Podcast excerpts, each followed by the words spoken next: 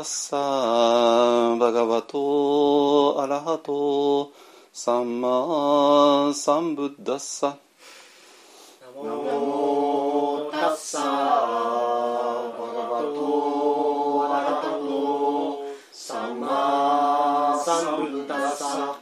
ナモタッサバガバトアラハトサンマサンブッダッサ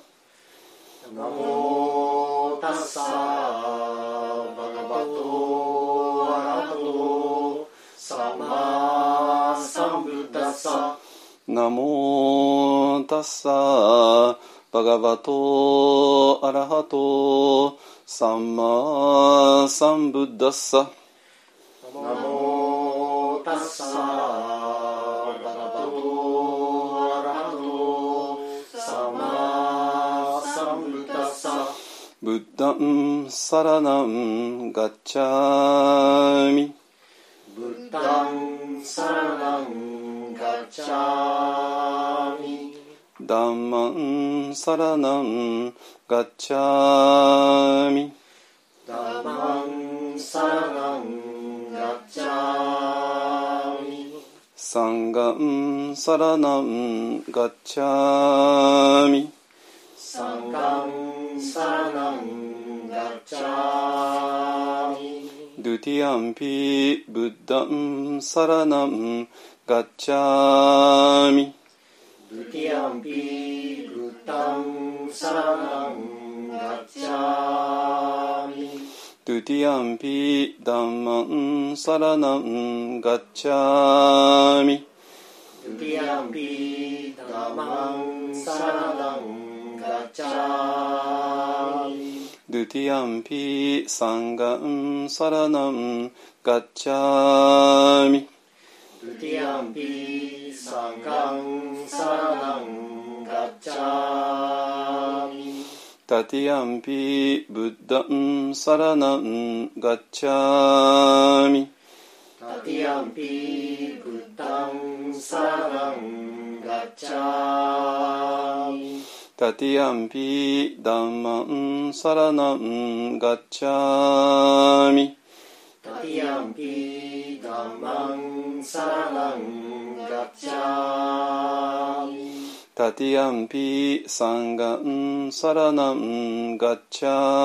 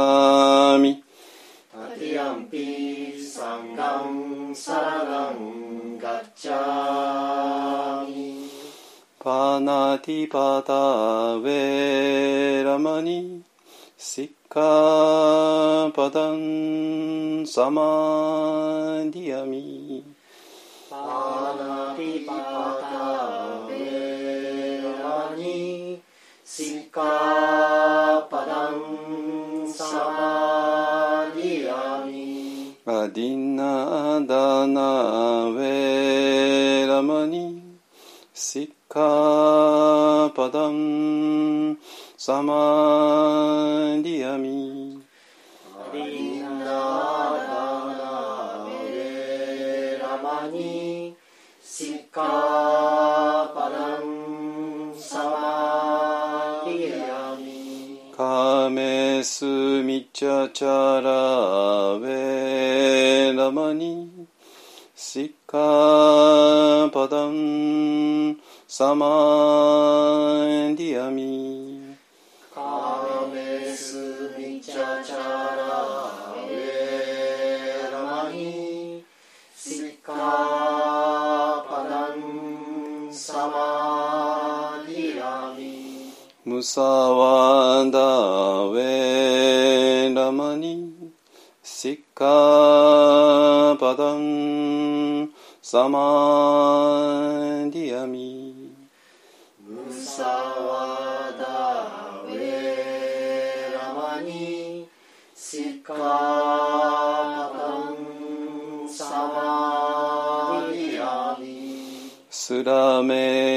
ラマチャパマダタナウェラマニシッカパダンサマ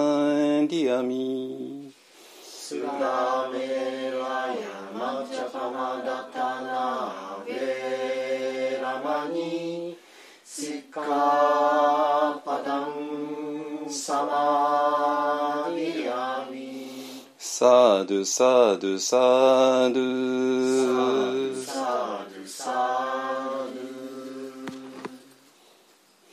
はいじゃあ般若心経いきましょう。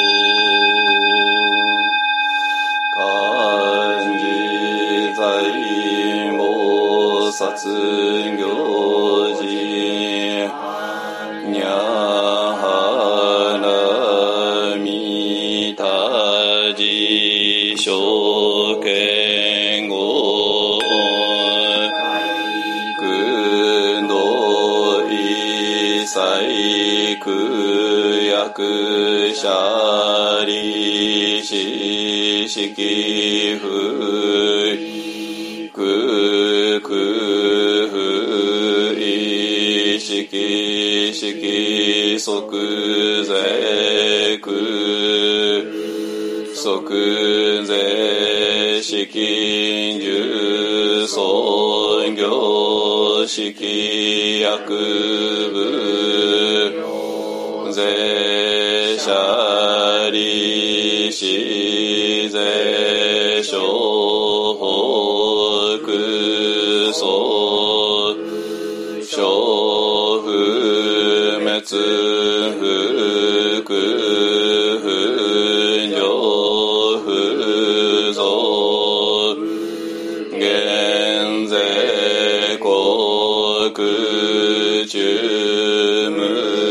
式無重創業式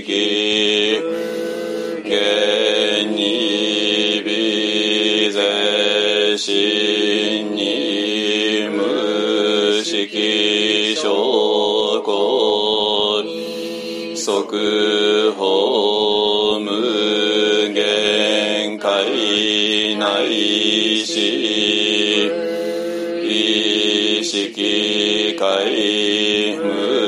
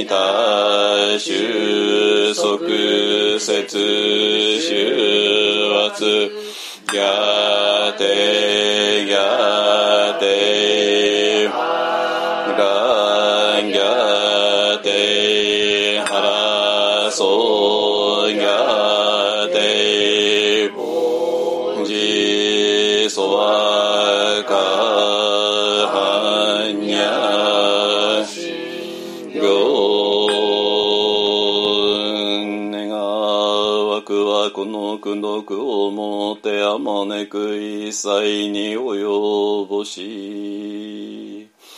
我らと主上と皆共に仏道上善ごと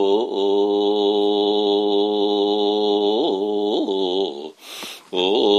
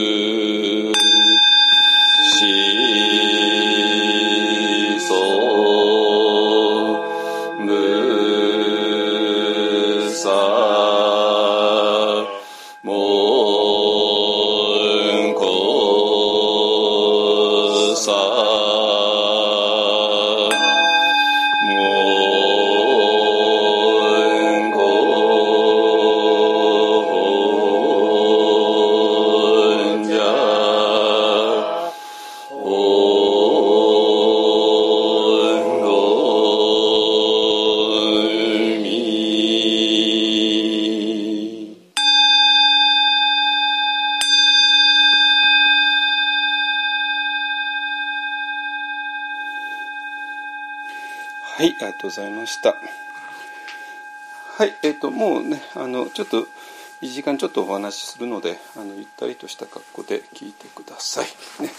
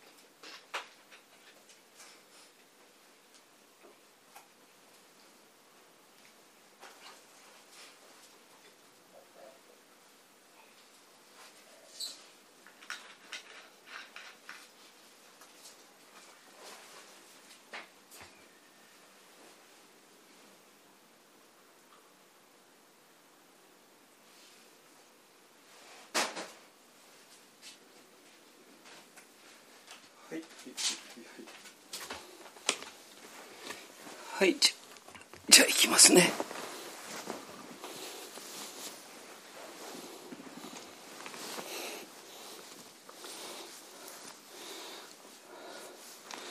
はい、えっ、とね、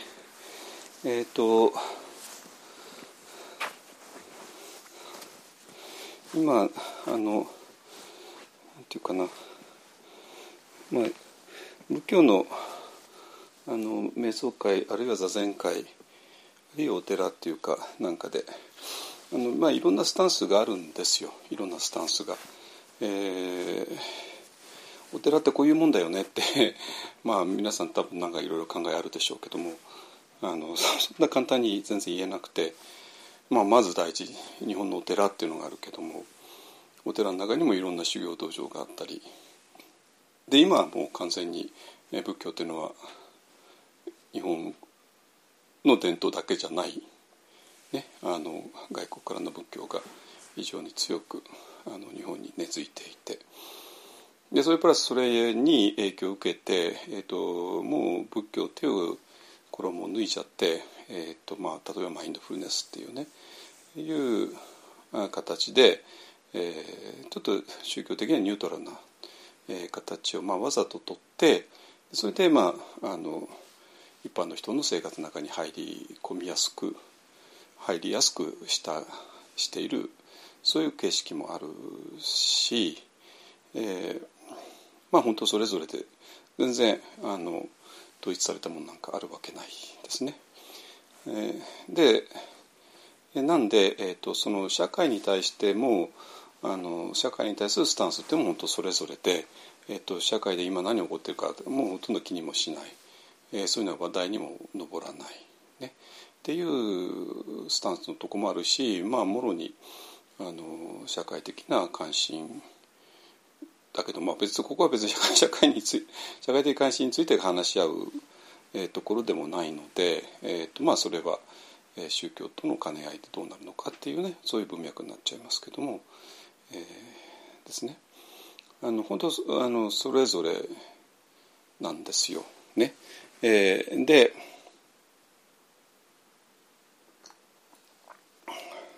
あのまあ、非常に大きなあの出来事があってもそれについてほとんどあの言及しないっていうとこもあるし、えー、大きな出来事があった場合に、まあ、それについてのあの宗教というか、えー、と仏教から見たらどう見たらいいのっていうね、えー、そういうことを話す立場もあるし、でまあいろいろ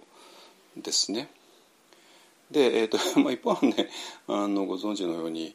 えーと、社会的な影響をもろに受けている場所ですここは。あのなので、えーと、この辺りねあもうそんなもうウクライナのことなんか聞きたくないとかね ワクチンのことなんか聞きたくないっていう人はちょっとあれかもしれないですけどもあの、えー、でももうもちろんねここは別に国際政治を勉強する場所でもないので、えー、なんだけどもまあそれでもまあ無視することはできないからねあの、え、そういうことを話題にすることはありますけれどもあのでどういうことかっていうとねあの、えー、昨日ちょっとこれはねあの、えーと文脈が分かんないと多分わからないと思うんですよ。で、えー、昨日ねあのサンガさんですね、えーと、サンガ出版、えー、っていうのがあって今は 一回潰れたんで、えーとあのでもう一回、えー、復活してあのサンガ新社っていうね、えー、のになってで、まあ、しばらくはあのネットを中心の活動だったんですけどもあのまあ、ネットの中心だとねそんなにお金が必要ないので、えー、それほど資本力がなくてもまあできる、えー、だけど、まあ、やっぱり紙の本がやっぱりいいよねっていうので紙にまあいよいよ復帰するっていうねそういう流れがあってででその「サンガジャパン」っていうねあの雑誌を、まあ、いよいよ今度紙にするよね。でそのためにクラファンクラウドファンディングをやってでそれの あの、えー、最終日が今日でね、まあ、ただね幸いなことにもうあの目標額に到達したんで、えっと、これはもうクラファンとしては成功したっていうことになりますのであのもう大丈夫です。ね、でそれで、えっと、昨日あのその前夜祭というかまあまあはっきり言って盛り上げるためのねあのミーティングがあってでで私ももちろんあのサンガジャパンの著著者なんで著者の一人なんで、えーとまあ、要請されて参加ししましたけども、まあ、久しぶりにちょっといろんなあのスタンスの人たちと会って、まあ、まあ主にテラバダの人たちですけどね。チベットもちょっといたけど。あのちょっとねやっぱりあ私だとちょっと違うのかなっていうね気がしました。ね。えっ、とつまりえーと、どういうことかっていうと,、えーとまあ、私らがやっているのは本当に大きなねあの歴史の流れの中でやっていてででそで今ね一番あのまあ、なぜ歴史の流れの中でやるかをちょっと今から説明しますけども、えそれの最新の流れですね。最新の流れとして、えーまあ、今新型コロナが2年間、まあ、ひどいことになってで一応それが目処を立って、えー、たんだけどもそれの後遺症後遺症っていうのは単に、えー、あのまああのちょっと、えー、舌が味覚がおかしいよねとかねあの頭痛がするよねっていうのももちろんねロングコビットってやつですね、えー、のももちろんあるんだけどもそれよりか、えーと、深刻なのは、えー、心への影響ですね。だから今言ったあのロングコビットっていうのはこれはあの 本当にえ、ー、と、えー新型コロナに、まあ、感染した人感染して、まあ、特に重症になった人ですね、えーと、重症になった人にいつまでも症状が後遺症が残ってしまうよねっていう、えー、大きな問題があるけれども、まあ、それそれは感染してない人には、まあ、まあ関係ないといえば関係ないわけですね。でそうなんだけど心に関してだとこれはもう感染者も感染しなかった人も関係ないんですよ。それは分かりますよね。ででその結果として今あの専門家の人が非常に心配している心配しているというか、えーと、専門家っていうのは誰かというと精神科医の人とか臨床心理士さんとかね、まあ、そういう、えーと、現場で、えー、人々と向かい合ってる人たちの実感としてはちょっとやばいよねっていうね、まあ、いわゆるのコロナうつですね。あのがえー、問題となって出てきていて。で本当にねこの新型コロナっていうのは何なんだろうね。別に誰かが脚本書いてるわけじゃないじゃないですかね。当たり前だけどね。あの当たり前だけど。ね。だけど何か本当に象徴的な出来事が起こる。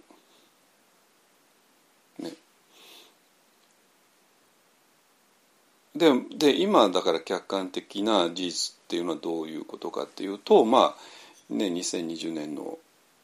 2月ぐらいから始まった新型コロナウイルスが、まあ、一応あの落ち着きつつあるえっていうかもうウィズコロナでやるしかないっていうねいう、まあ、コンセンスがあってまあ多少あの感染者出てもしょうがないよねっていうですね、まあ、だからもう前みたいにもう行動制限して、えー、がっちりやることはもうちょっと今コンセンサスとしてないわけですよね。えー、でそのあのそれができる背景として、まあ、大体、まあ、半分以上の人が一応3回までワクチン打ったってことと 2, は、えー、と2回だったらもう80%以上打ってるっていうねそういう前提があってででそうである限りえーと、それほどひどいことにはならないだろうっていう、まあ、のがあってですよね。で,、えー、で今ねあのあの、えー、でこの2年間の、まあ、そういうのが終わってで今から振り返ると、まあ、日本はまあ比較的よくそれをなんとか乗り切ったかなっていうね、えーまあ、G7 の国の中でも最低の、えー、亡くなった数人の数はあのその人口あたりですね。まあ一番下ですしで今までねあの本当にうまくやってたって思われていた、ね、オーストラリアとかニュージーランドがちょっとおかしくなっちゃったしねオミクロンでね。でそれからまあ優等生と言われた台湾とかあるいはまあ中国本土ですよね。えー、それがまあ今ちょっとすごいことになって、ね、中国政府なんとか頑張ってゼロコロナ政策をやって、ね、あの上海とかなんかすごいことになっているみたいですけどもあのでそれが、えーと、経済的にもいろんなあの影響を与えちゃっているっていうねいうことで。まあ、そういう中で比較的日本はそこをなんとかくぐり抜けたかなっていう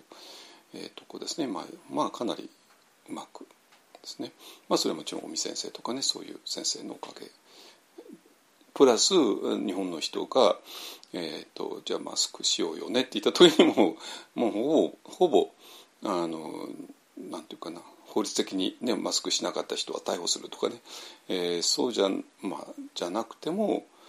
まあもちろんマスクしなかったらあの追い出されるとか、まあ、それはいろいろあったかもしれないけども、まあ、みんな国民が自主的にマスクして、ね、あのなんとか、えー、抑えきったっていうねががある。でそれがまあ今の現状ですけども、えー、2年経ってね。でなんだけどもこれからいやもうすでに出ているのは、えー、っとそれの心への影響って。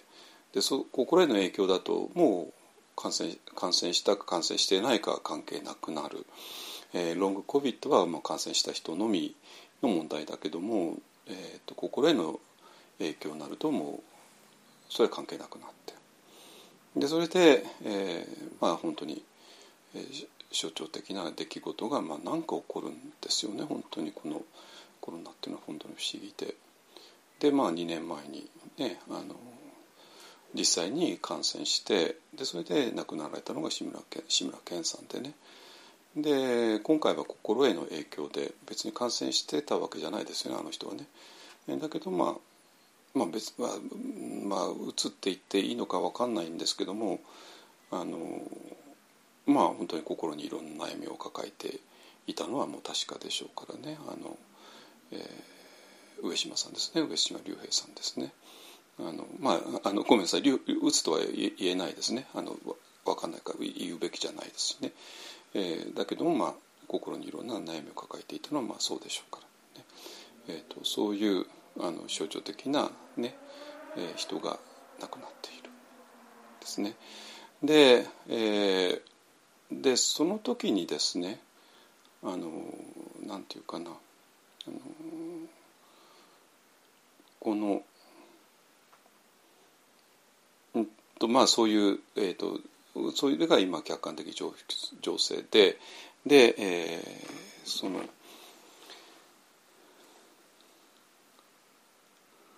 その現場にいる専門家の人たちのあの肌感覚っていうか皮膚感覚っていうかとしてまあ例えばそれぞれのあの心療内科とかね精神かとかいうとこで、まあ、そういう患者さんたちを受け入れている人たちですね、えー、その人たちにとってやっぱりあれ、えーと、こういうあのそういう人たちが増えてきているなっていうことをね感じているみたいですね。まああのもうぼちぼちと新聞記事になってますけどもこれは福井県立のあの病院の人でね、えーあ福井県立病院の心の医療センターですね。え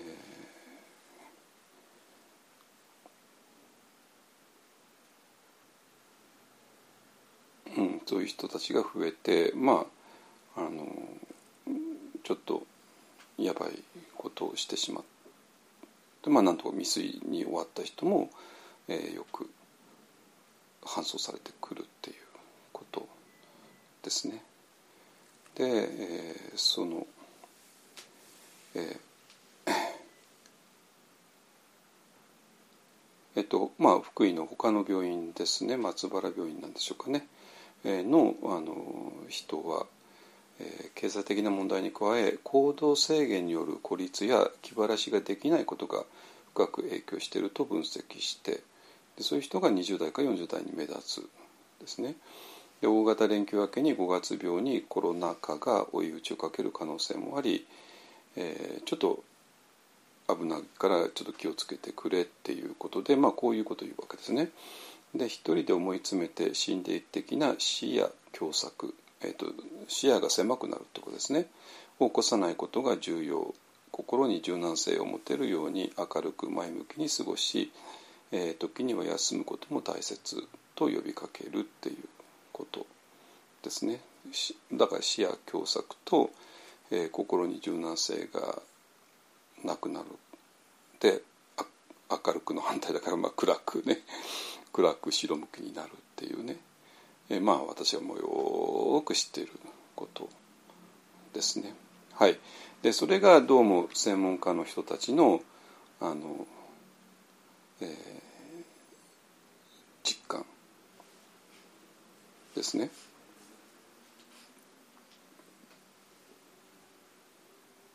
はい。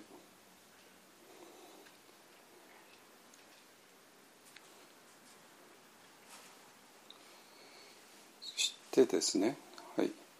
えっと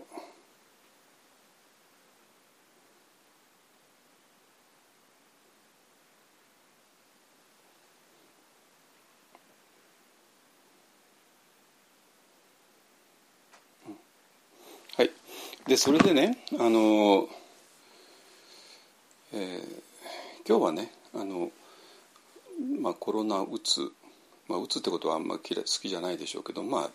まあ一応分かりやすくするために使いますけどもあのになっている方がどうも多いらしい、まあでまあ、うつっていうのはどんな時代でもなるし、えーとまあ、時代にあの影響を受けてなるしで今がまあ多分その時期なんだと思います。ね、あのでいよいよ今我々は、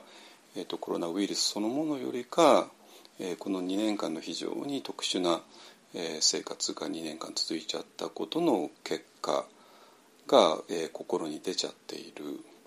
でその心に出ちゃっているのが、まあ、もう今専門家の人たちがひしひしと感じている。そしてそしてこの心はさっきもずっと言ってるように、えー、とコロナに感染したかしてないか関係ないんですよ。となるとちょっとやばいじゃないですかね ねあの純粋な肉体的な症状だったらまあなんとかコロナに感染しなかったらなんとか逃げ切れるし、えーとまあ、ワクチン打ってねあのコロナに感染しても、えー、と軽症で済むこともできるけどもわかります？心にはワクチンないんですよ。これすごくないですか？体にはワクチンを打てる、まあ、それに対してまあまああらゆる意見があるのは分かってますよ。分かった上で言ってんだけども、ね、体にはなんとかワクチンを打って、ね、でそれでなんとか感染しないようにあるいは重症化を防ぐようにってことができてでそれが一応まあそれは完全じゃないかもしれないけどもいいあの結果をもたらした、ね、でその結果として、えーとまあ、以前のように行動制限しなくてもまあそんなに感染が爆発することはない、えー、と日本で2回打った人が8割以上3回打った人が半分でしたかね。で子どもたちにまで行っててね。でなんとかそれは抑えきることが今できつつあるんだけれどもだけどそれは体の話でしょ？でもで今これから問題になるのは心への影響でで心への心に関しては ちょっとワクチンないんですよ。ないわけね。これちょっと怖くないですかね。ね。これは尾身尾身会長もどうしようもならないわけね。でそうなんだけどもやっぱ心にはワクチンあるんですよ。あるわけ。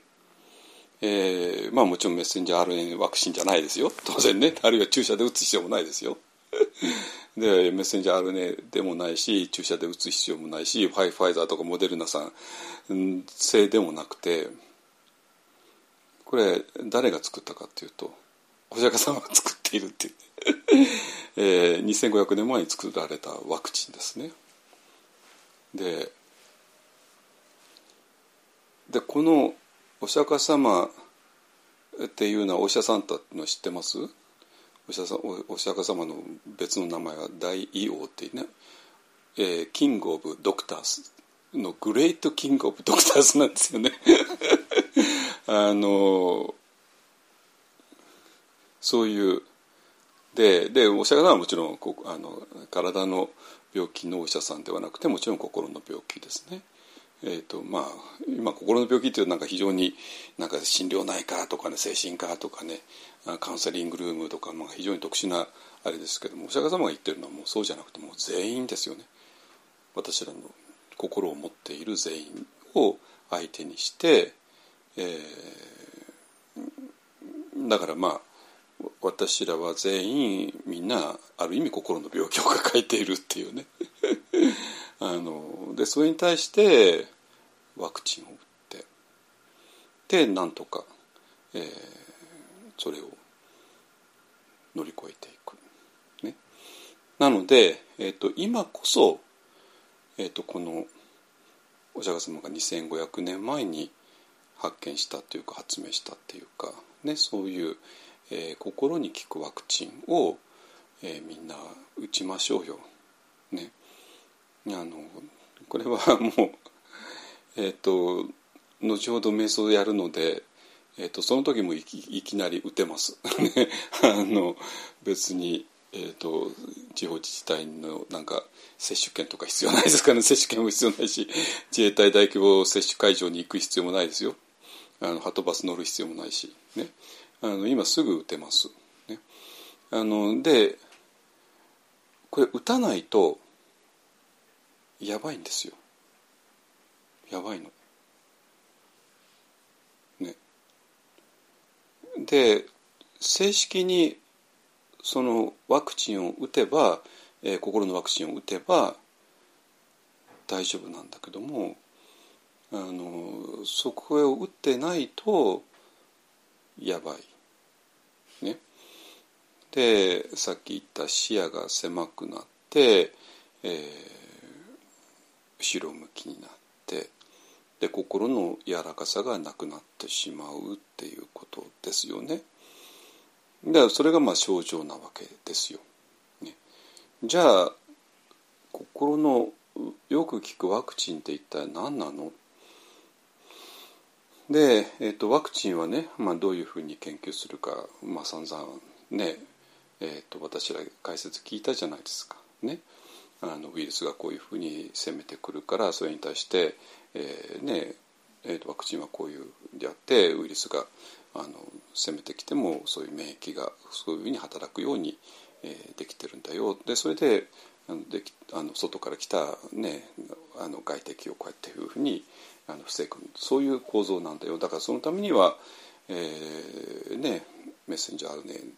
RNA としてこういうふうなメカニズムをやってでこれで防ぐんだよとかまあ散々聞いてきたじゃん。まあ分かんない。まあ全然もちろん素人だから分かんないけどもね。あのちゃんとウイルス学者のね宮坂先生とかそういう先生たちが説明してくださったわけですよ。ね、じゃあそれに対して心のワクチン。だだから心が今言ったような視野が狭くなり、えー、柔軟性を失い後ろ向きになる、ね。えー、そういうふうにメカニズム悪く悪いメカニズムが働いてしまう。でそれに対して心のワクチンはそれをどういうふうに根本的に、え、治療していくのか。でそれには、まあ、とにかく病気のそのワクチンとか薬の研究っていうのは病気の、メカニズムから研究しますよね。こういうふうに、ね、病気のメカニズムはこうだから薬はこうでワクチンはこうでっていうねそういう、研究方法を取りますけれどもだから我々も心に対して全く同じことをしなきゃいけなくて心がどういうふうに視野が狭くなるのかどういうふうに硬くなってしまうのかどういうふうに後ろ向きになるのかっていうことを研究することによってである意味逆のことをする、ね。えー、いうことなんですよ。ね、だから、えーと、心のワクチンは別にそれはもちろん物質じゃないですよ。だから 注射打つわけじゃないんだけども。だから何て言うかな。自分の心が下手をすればこういうふうに悪い方向に働いちゃうよね、えー、そのメカニズムをきちんと理解してだから悪い方に働かないように、えー、こうしましょうっていうね。いうことですね。だからなんていうかな。まあ私ら皆さんもワクチン3回ぐらい打ったと思いますけども私も3回打ってますけども、まあ、私はただ打たれるだけじゃないですかねででここでこの後体の中で何やるかは、えー、そんなのわわわ分かんないわけですよもう勝手になんかいろいろやってやってそれであの新型コロナにかからないように、えー、してくれたんだと思いますね。あのそれはもうそういうふうに、まあ、勝手体の中で勝手にねいろいろあったんでしょうね。だけど心のワクチンっていうのは皆さん自身がこのメカニズムを理解しなきゃダメで、ね、体のワクチンはもうもうあの打ってもらうだけ、ね、打ってもらうだけであとはもうあの勝手にワクチンが効くのをもう任せるしかない。ね、だけど心のワクチンは、えーと、皆さん自身がなぜ自分はこんなふうに後ろ向きになっちゃうのなぜ自分は同じことばかり考えちゃって視野がこんな狭くなっちゃうの？なぜ自分が心が硬くなっちゃってもう柔軟性がなくなっちゃうの？っていうことを、えー、理解する。そしてじゃあそうならないためにはどういうことをしたらいいの？っていうことも理解する。ね、だからこの全てを完全に自覚的にやらなきゃダメでで自覚的に理解した上でやっていくっていうことが、えーと、一番大事なことですね。でそしてその、えー、じゃあその鍵になるのは何？で新型コロナの場合だとあのウイルスっていうものがあって、ね、でそういうにはもちろんいろんな今変異株があって今オミクロンになってますけどねオミクロンでもオミクロンの中でもなんかいろいろ変化していくみたいですけどもまあまあ一応それがあるわけですよ。ね、じゃあ我々の中でその心の、えー、じゃウイルスみたいなのがあるかというとまあそうじゃないんですよ。そうじゃなくて実は私らの心の中にもう最初から組み込まれているあるメカニズムがあってそのあるメカニズムが今言ったようなこと視野が狭くなって心が硬くなって後ろ向きになってえー、非常に生きるのが辛くなって最終的にはもうやけのやんぱちな行動をしてしまうっていうねいうこと。だから外敵はいないんですよ。ね、あの新型コロナウイルスってやっぱり外に存在するじゃないですか客観的にね、まあ、ウイルスなんか存在しないって、ね、いう反ワクチンの人もいるけど、まあ、それは妄想であって、まあ、実際いるわけですよ。ものすごい小さいが見えないですけどね。あのまあでもそれは客観的に存在する、ね、だけどその、えー、この2年間のこういう非常に特殊な、え、生活のあ後に私らの心がダメージ受けちゃうのはもちろんねあの、えー、今まで気晴らしできてたのができなかったとか、まあ、そういう外的な原因ももちろんありますよ。でそうなんだけどもでも実際に、えー、悪さをするのは、えっと、自分自身の心の中に埋め込まれたある特殊なメカニズムなんですよ。なわけ。ってことは逆に言うとこのメカニズムさえ理解すれば、えー、外がどうあろうと関係ないわけね。わかります？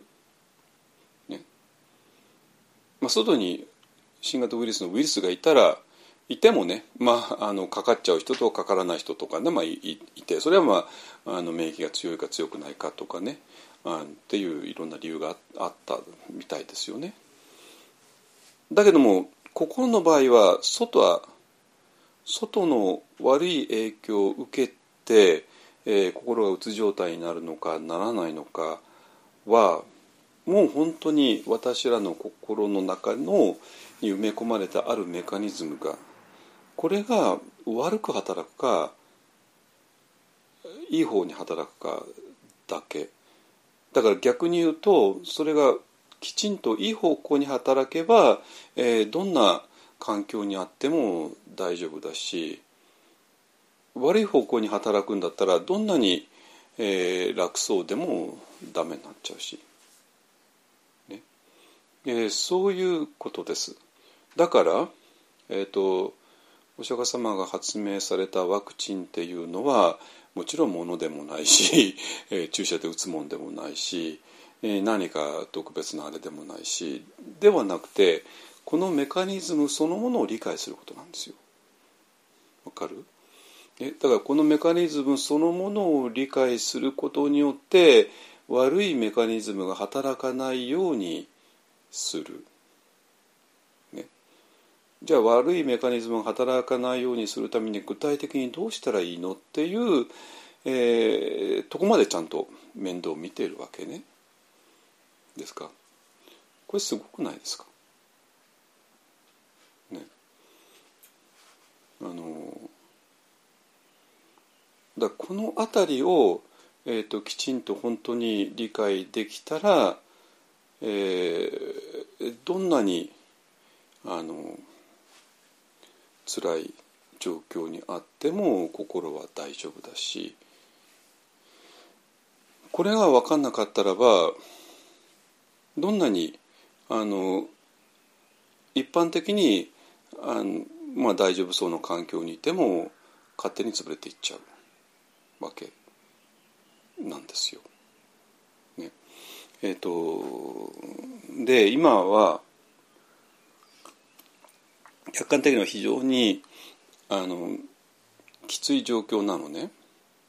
これも別には説明するまでもなく、まあ、やっぱり2年間ずっと行動制限があったわけで、ね、あのでまあ、そういうのはありとあらゆる統計に出ちゃってるわけね。で一番 あのはっきりした統計というのはあの 居酒屋さんの売り上げですね。居酒屋さんの売り上げが半分？半分以下でしょう。ね。あのねだから居酒これはもう完全に統計として出ますから、えーと、居酒屋さんの売り上げが日本全国のですよ。ね。もう半分以下になっちゃっている。ね。まあそれは当たり前ですよね。あれだけこうあのじ時間制限がかかってアルコール出しちゃいけないとかねあの緊急事態宣言の時そうなっててでそれ過ぎてももうあれだけね大人数でのあれ飲み会をやめてくれってね散々ね言われたらやっぱりまあそれでも飲んでた人は当然いるしあのねいるけども全体としては圧倒的に減っちゃったわけですよ。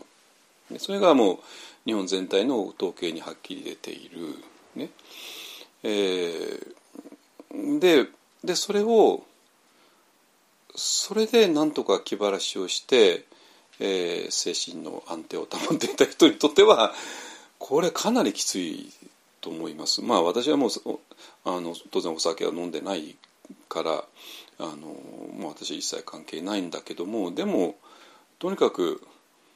働くね昼間ものすごく辛くてストレスかかってでそれをなんとか夜のねお酒でなんとかへあの心のあれを保っていた人にとってはそれが奪われちゃったわけですからそしてそれは単にああのアルコールをあの自分体内に入れるってだけじゃなくまあそれはもうあの社交の席でもあるからいろんな人たちといろいろ話すすることによって、えーと、となんとか心の平平平行を保ってた人が、まあ、それも奪われちゃったわけでね。だから当然あの生きていくのがものすごく辛いっていう人も当然たくさん出たわけで、まあ、実際出てるでしょうねこの2年間でね。でそれが、えー、なんていうかなあの、まあ、象徴的な人がねあのこの間非常に悲劇的なねあのことになったですけどもなっているでみんなあの事件ものすごく反応しましたよね。でそれはまあもちろんあの彼あの上島さんという人が非常にまあ人気者だった、まあ、誰もが知ってるじゃないですかあの人のことはね。誰もが知ってて。そしてなんていうかな。あの人はなんかその強い人じゃないのはもう分かってるじゃないですか。ね。強くなくて。もう最初からもう弱さを全開ででその弱さをみんなにいじってもらうことによってあの人の芸は成り立ってた人でででその弱いもう最初からもあの人の弱さっていうのは分かっててでその上でああやっぱりそうなったかっていうね何とも言えない辛い思いをするわけですよ。あの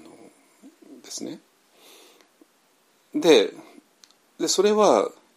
あの人と同じような立場の人が山ほど、立場っていうのかな何ていうかなあのそういう、えー、今まで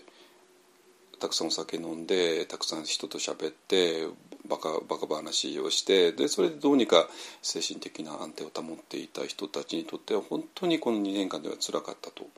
思います。ね、でその結果が今で出始めている。ね、でそれを、えーと、そういう専門的なあの人たちが感じ取っていてで今盛んにあの警告を鳴らしてますね。でそうなんだけども あのはいじゃあ視野狭窄だから、ね、心を広く持ちましょうとかね あの心が硬くなっちゃってるから心を柔らかく持ちましょうとかねあの前向きあの前向き後ろ向きだから前向きにしましょうって言っても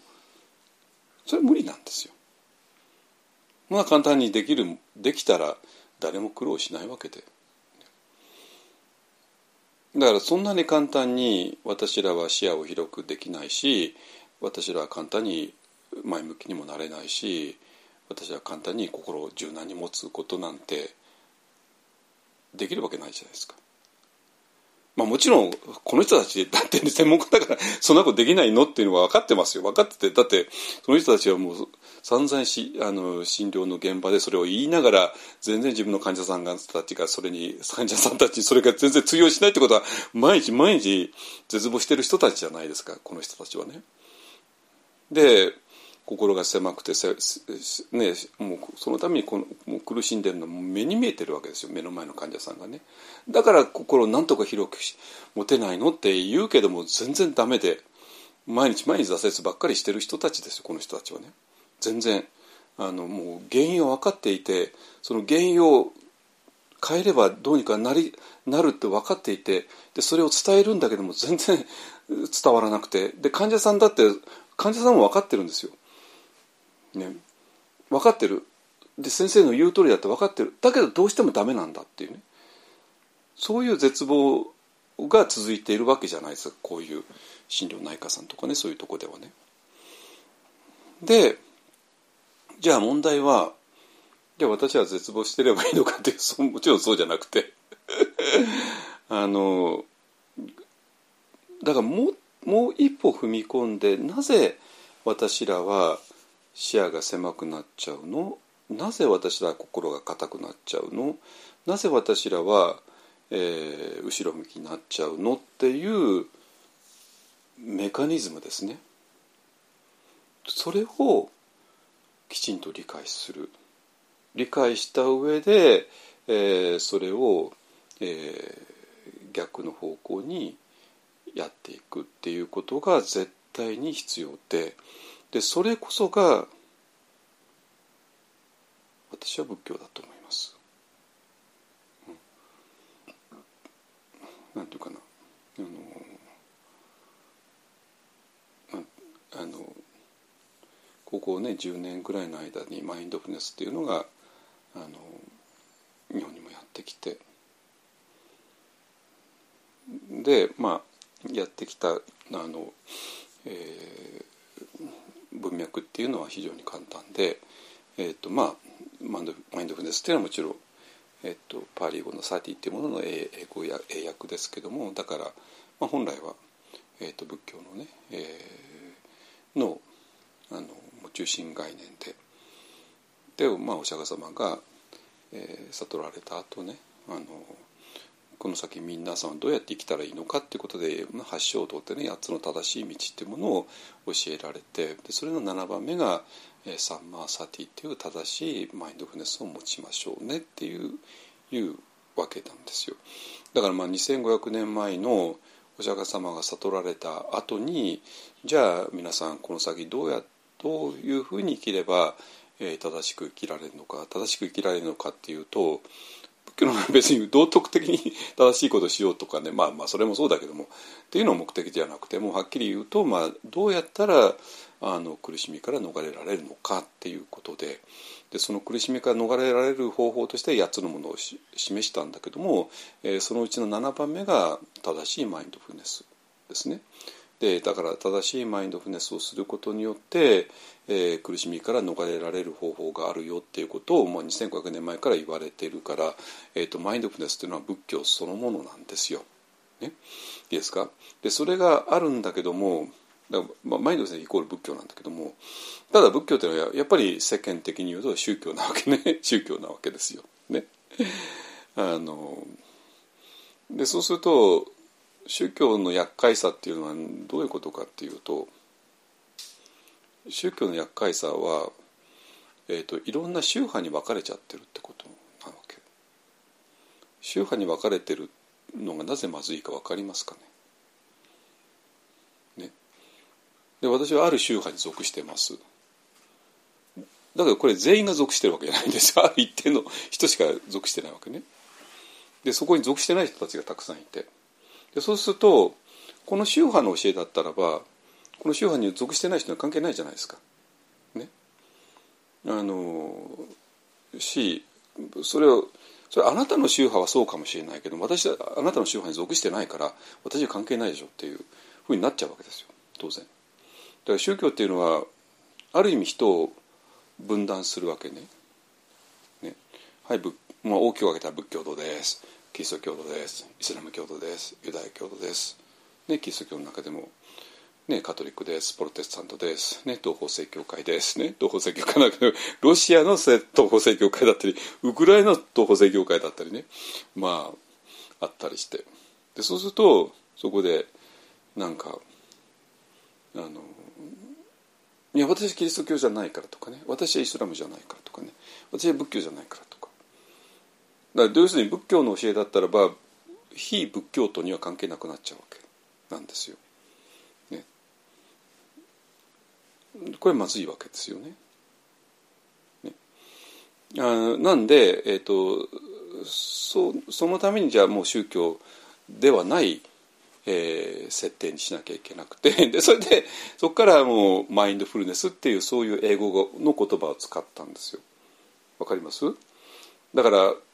マインドフネスとサティとの関係っていうのはサティというのはパーリー語っていうねインドの古い言葉だけども、えー、それの単なる英訳英語英訳がマインドフルネスなんですよ。だけどそれ単なる翻訳にはすまなくなっちゃってでサティって言ってると完全に仏教の教えになって マインドフルネスになると一応もう仏教の枠を超えてもう一般的なものになる。でそれはそうすることによって、えーと、マインドフネスを、えーまあ、例えばアメリカのあの心療内科で使うことが可能になってくるわけですね。これは分かりますね。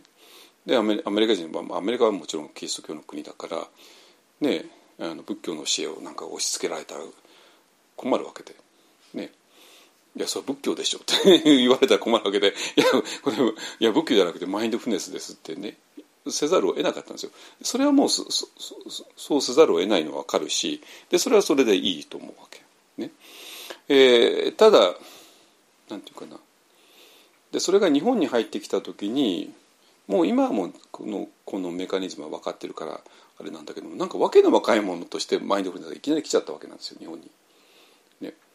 あの最新流行のうつの治し方とかね マインドフルネスベースとあのストレス経験法とかねあのなって、えー、そういうマインドフルネスに基づいたストレスを減らすそういう最新のうつの治療法だよってやってきてあそうですかっていうふうに、まあ、何年か前に、えー、非常に大ブームになったわけね日本だと熊野先生とかなんかを中心にあの海谷先生とかねあの辺りですね。えーとでそれはまあいいわけですよ。いや今言ったように、えっと、仏教仏教やってると仏教徒じゃない人にとっては受け入れられないからだからもう仏教の振り、えー、仏教じゃなくてもっと科学的なもんなんだよっていうことでマイナル先生が入ってきてでそれで、えー、それがあの心療内科とかそういう現場で使われてきたというのはそれはまだそれは正しいわけですよ。なんだけどもただ私らは同時にそれはもともと仏教のサティっていうとこから来てるよね仏教の教えそのものだよねっていうことも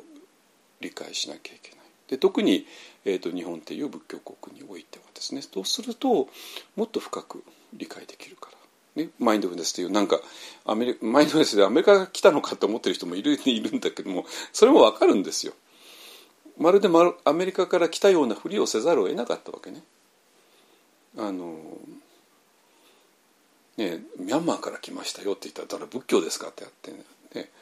仏教をそんな心療内科に入れていいんですかってなっちゃうし私私実は仏教徒じゃないからちょっとそれで受け入れられませんとかなっちゃったら混乱しちゃうじゃないですか。だからあくまでもマイあのアメリカの、ね、ジョン・カバト・ジンさんとかいう、まあ、そういう、えーと、精神科医の人たちから来たんだよっていうので、まあ、受け入れられたわけですね。ですかね。まあ、それはまあいいんだけどもあのえっとだけども仏教っていうのは、まあ、そういうもともと何か、えー、わけわかんないものいきなり信じろっていう話ではなくて、えーと、私らの心がどういうメカニズムになっちゃってるの？そしてこのどうも私らを、えー、自分で勝手に苦しむようなメカニズムがここで働いている。でそれは、えーと、今平和な環境においても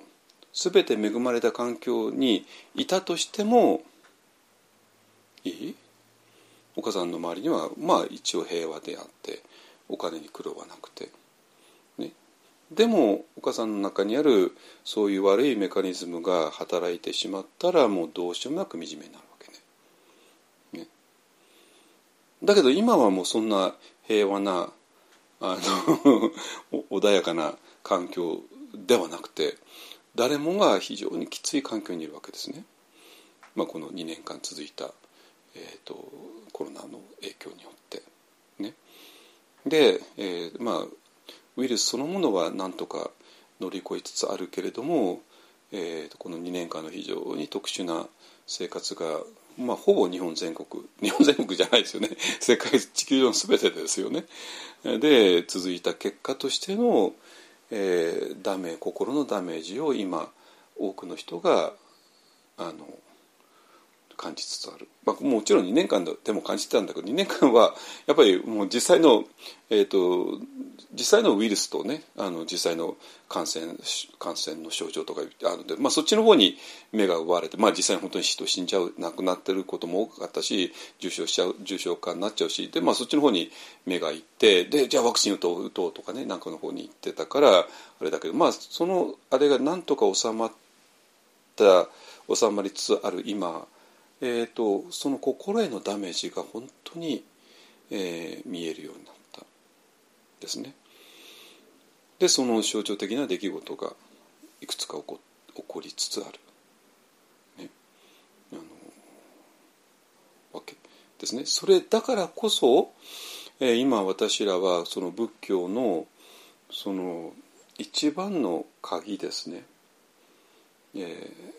だから仏教っていうのはなんか何かを信じるとかねなんかわけのわかんないもの私は信じますとかね、えー、ではなくてもっとダイレクトに私らの、えー、心の中に入っていてで私らの心の中に何かそういう dysfunctional なっていうのかなうまく機能しない、えー、メカニズムが埋め込まれている。ね、だから、えー、これをほったらかしにしているとあなたは嫌でも苦しむことになってしまう。ねえー、いうこと。でも逆にこのメカニズムの、えー、構造が分かってそしてこのメカニズムの、えー、構造を分かった上でこれが働かないように悪い方向に働かないように、えーと、いい方向に働くために、えー、どうしたらいいのかっていうところまで、えー、仏教は面倒を見てるんですよ見てるわけ。ね。えっ、ー、とでそれをねあのきちんとやりたいっていうか今やらないでいつやるんですかって話になるわけ。えなぜかというと今はもう純粋、まあ、何回も繰り返すけどもこの2年間のね本当の本当のウイルスとかなんとか、えー、っていうステージはもう大体今終わりつつある。で今から問題になるのは、えー、この2年間にの非常に特殊な生活をほとんどの人がしたわけででそれの心への影響が、えー、今出始めちゃっている今までもあったんでしょうけどもそのただウイルスの,、えー、の直のねあの結果に紛れてよく見えなかったんだけど今はほぼ心の問題が非常にクリアに見えてきてるわけですね。えー、だから今これを、えー、仏教がこの2500年の、えー、知恵を利用しないでいつやるんですかっていう話に なるわけ。いいですか？はい。じゃあねじゃあどうして、えーと、この、えー、人が言ってましたね。視野が狭窄になって心が柔軟性を失って、えー、前向きにいけない、えー、まあこれはあのこの人たちが現場で、えー、毎日毎日ねあの悩み悩んでいる人たちにが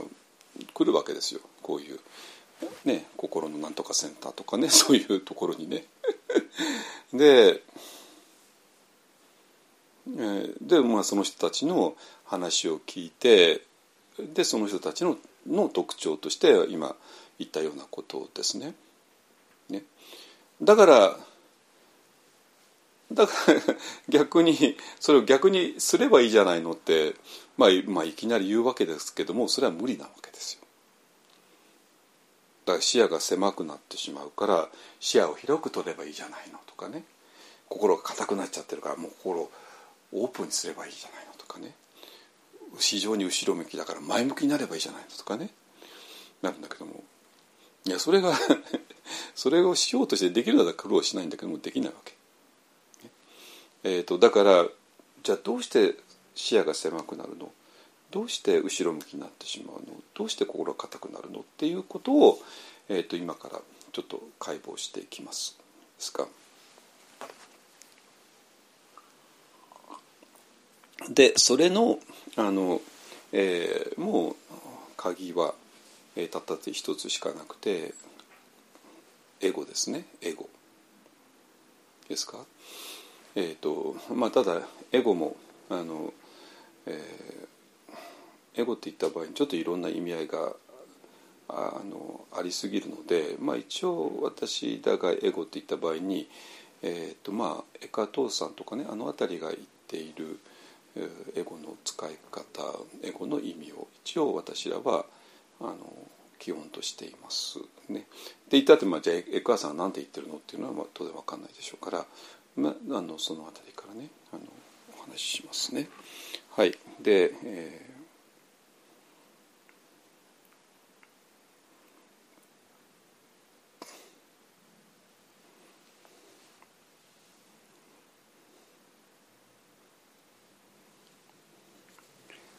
えっ、と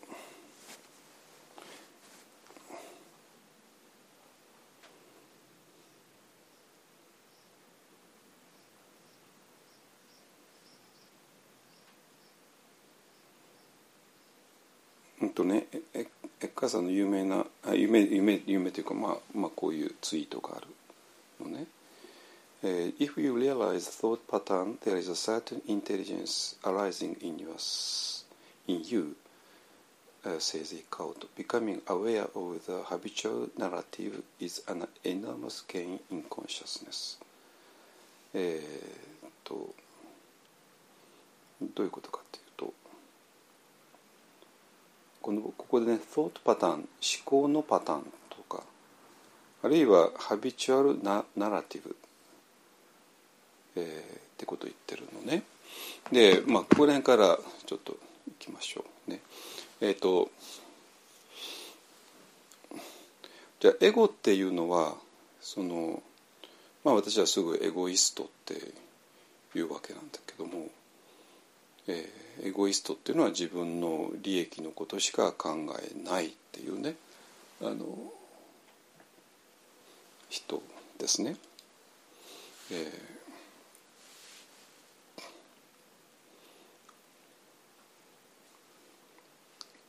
ー、松山さん今から話すから問題ない。はい。えっ、ー、とええちょっと待ってくださいちょっと待ってエゴの定義からきちんとしましょうね。えっ、と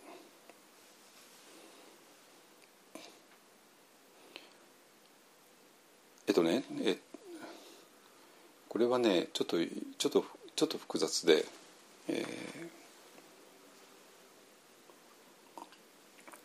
ー、これはねある前提条件を理解しないとちょっとエゴの意味もわからないんですよ。でどういう前提条件かっていうと人間っていうのは二重構造になっているっていう前提条件なんですよ。でまあ人間っていうのは二重構造になっているっていうのがまあ一応、えーと、一方案のあの基本テーゼですね。でここら辺がね、えー、ちょっと一方案と一方案以外とはっきり分けちゃうところででえっ、ー、とまあこの人間っていうのは二重構造になっているっていう、えー、考え方、えっと、私からすると宗教っていうのは全部そうのはずなんですよ。仏教だろうがキリスト教だろうが。ね、だけどもなかなか、えー、それが理解できなくて、えー、みんなやっぱり世界っていうのは一重構造になっていると思ってるわけ。ね、世界がって一重構造はどういうことかというと、えー、皆さんは、えー、今まで自分だと思っていたものをずっと一日中いろいろ考え事するじゃないですか。ね、でいろんな感情が湧くじゃないですか。ででそしてこうこういう肉体を持ってるじゃないですか。ね、でそしてそれが自分で。で自分の周りには、えー、世界が広がっていて。でその世界の中には他人がいて。ね。A さんがいて B さんがいて D さんがいてねじゃあ皆さんはこの世界にいつ来たんですか？ね40歳の人は40年前ですね。50歳の人は50年前。30歳の人は30年前。にどっからともなくポンと現れて。ね。であと何年生きるんですか？そんなに知らないですよね。知りたくないでしょうね。知りたくないでしょうね。あと50年生きる。10年生きる、で10年だけ生きてで消えていく。消えてどこ行くんですか？知らないですよね。で皆さんに分かっているのは、えーと、自分が、えーと、30年前にどっかも知らずにポンと現れた。ね。まあ、最初はあのお母さんのお腹の中にふっと現れてここで10ヶ月以上越してきてでちょっとねベイビーになって。でお母さんを出てきて。でオンギャーってなって。で,、ね、でそこから何もできないけどもまあ幸いお母さんが自分を愛してくれたんで全部世話してくれて、おっぱいおっぱい飲まさせてくれて。おむつも替えてくれて。でなんとか生き生きてこれて。でまあ一人前の人間のふりをして。で、まあ、あの働いて生あの結婚して、えー、で子供も作って。でそしてまた病気になって年取って そしていつの間にか消えていくっていうね。でこれが人間の一生。まあ皆さんに分かるのは、えーと、ある日お母さんの体内に入ったっていうこと。それからそこから出てきた10ヶ月後ぐらいに出てきたってこと。でそれからしばらく生きてきてやがては年取って病気になって死んでいってそしてここから世界から消えていくっていうこと。でそれが自分だ。そして自分の周りには他人がいて、えある人とは気が合わなくてある人は大好きである人とはもうずっと一緒にいたくてそれで結婚しちゃうとかねまあいろいろあって、えーでまあそういう。これがまあ普通の人が持っている世界観ですよね。いいですか？でこの世界観だとねあのエッカーさんのエゴっていうのはちょっと理解不可能なんですよ。どこどころかこの世界観だとマインドフルネスとかビパッサナとか士官多座とか全部理解不可能なんですよ。えっとまあこれは一方案の解釈ですけど あのと私はまあ思ってるんだけどでこの解釈だと,、えっと宗教の一番の核心部分が説明つかないんですよ。キリスト教って何を言いましたっけ？キリスト教って変なこと言うんですよ。ね、十字架の上につけ貼り付けられた人が惨めに殺されちゃってでその人がポンね十字架から引きずり下ろされて、ね、お墓のおお墓って言ったらホラー穴ですよねに投げ入れられちゃってそれが金曜日で。でそれが土曜日日曜日。日曜日に行ったらもういなかった。いないと思ってたらどっからともなくその人が現れて「いやこんにちは」とかね言って「え今の誰？今の誰？え今のイエス様じゃないの?」ってねなって「あれじゃあ金曜日亡くなった人はあれどうなっちゃったの?」ってなって「いやどうも復活されたみたい」ってね。それがキリスト教の核心部分ですよ。キリスト教を信じるとはどういうことですか？ねキリスト教を信じるってことはイエス様が復活したってことを信じるってことなんですよ。ちょっと無理じゃないですかこれ。いやでも仏教も負けてないですよ。仏教も負けてないですよ。仏教はもうねあの生老病死で生まれて年取って病気になって死んでいくのが人生だよっていうんだけどまあそれそれそれいやそそそれは仏教の半分だけであって。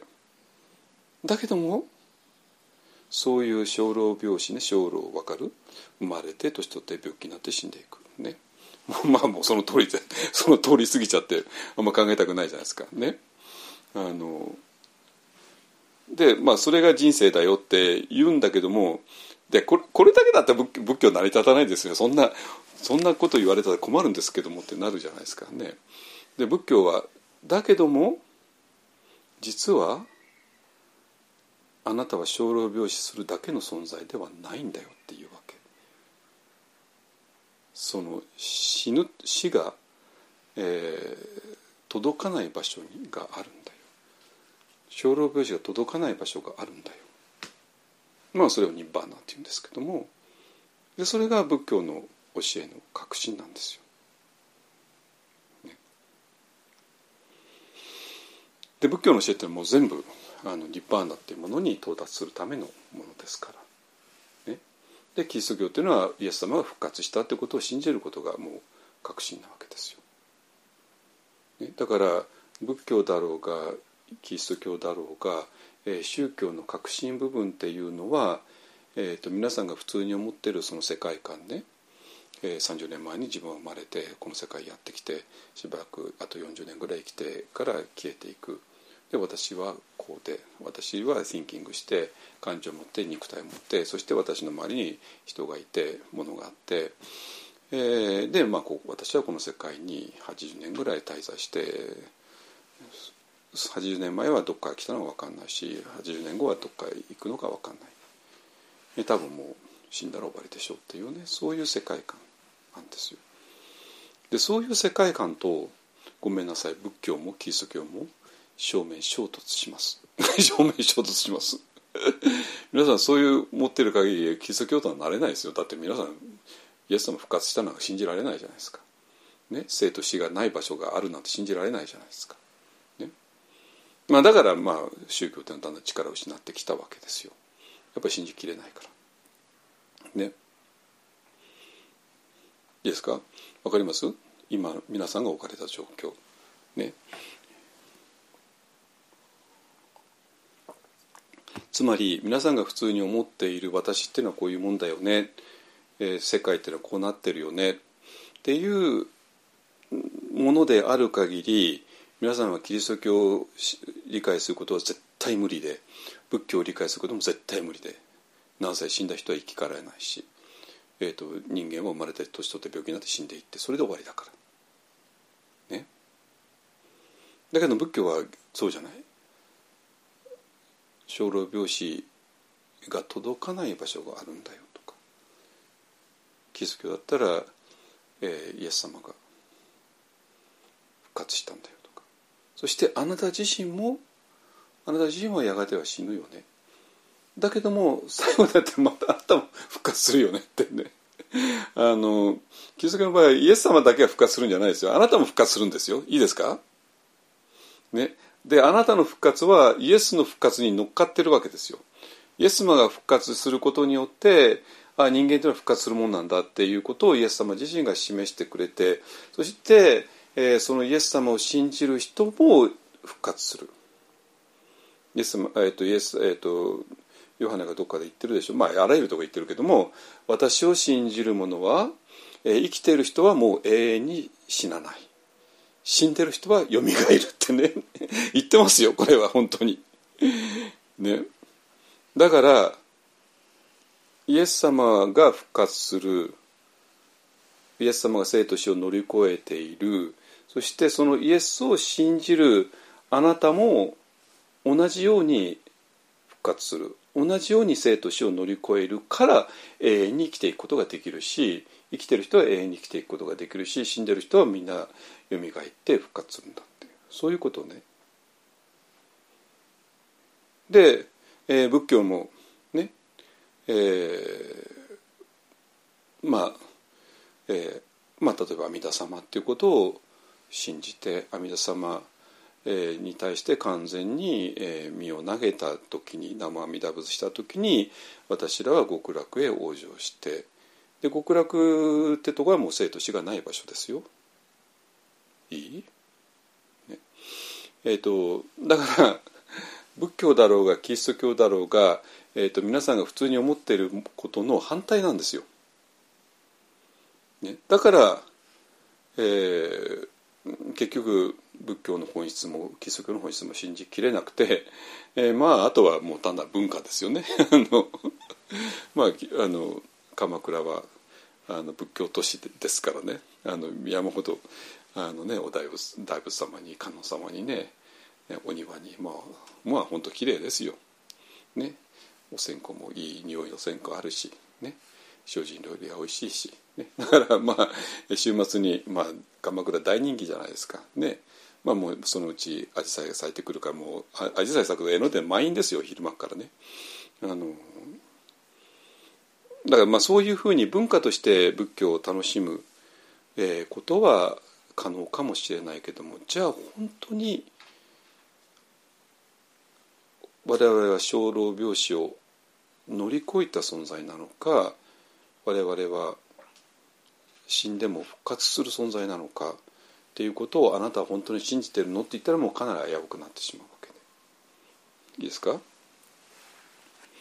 えっ、ー、となんだけども、えー、ここがわからないとごめんなさいマインドフネスもわからないわけ。でここがわからないとエゴっていうのもわからないんですよ。本当に。ここがわからないとビパッサナもわからないわけ。ここがわからないと,、えーと、とそういうこと全部わからないわけ。だ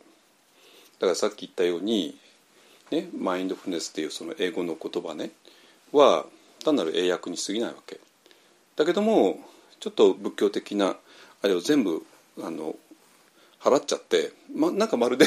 まるでメイドイン USA みたいな感じして日本にやってきたわけ。でその理由もはっきりしてるわけさっきから言ったようにね、えー、なんだけどもそのままだけだったらごめんなさいそのマインドフルネスによってうつを乗り越えることはできないです。無理。無理なのね。そのままだったらさっき言ったようにあの、えー、視野を狭窄をやめて 前向きに心柔軟にするってことはできません。それは。それはウィッシュいわゆるのウィッシュウィッシュフル・ティンキングですね。そうなったらいいよねっていうね。そうなったらいいよねだけすいません。なれません。今のままだと。ね。じゃあどうしたらいいのって言ったらやっぱりもうもう一歩踏み込まないとダメで。もう一歩踏み込んでもう一歩踏み込むってことはあなたが、えーと皆さんが自分はこういうもんだと思っていた世界観。ね。あなたが30歳だったらば30年前にポコッとこの世界に来たよね。そしてこれから40年50年生きてからこの世界を出ていくよね。っ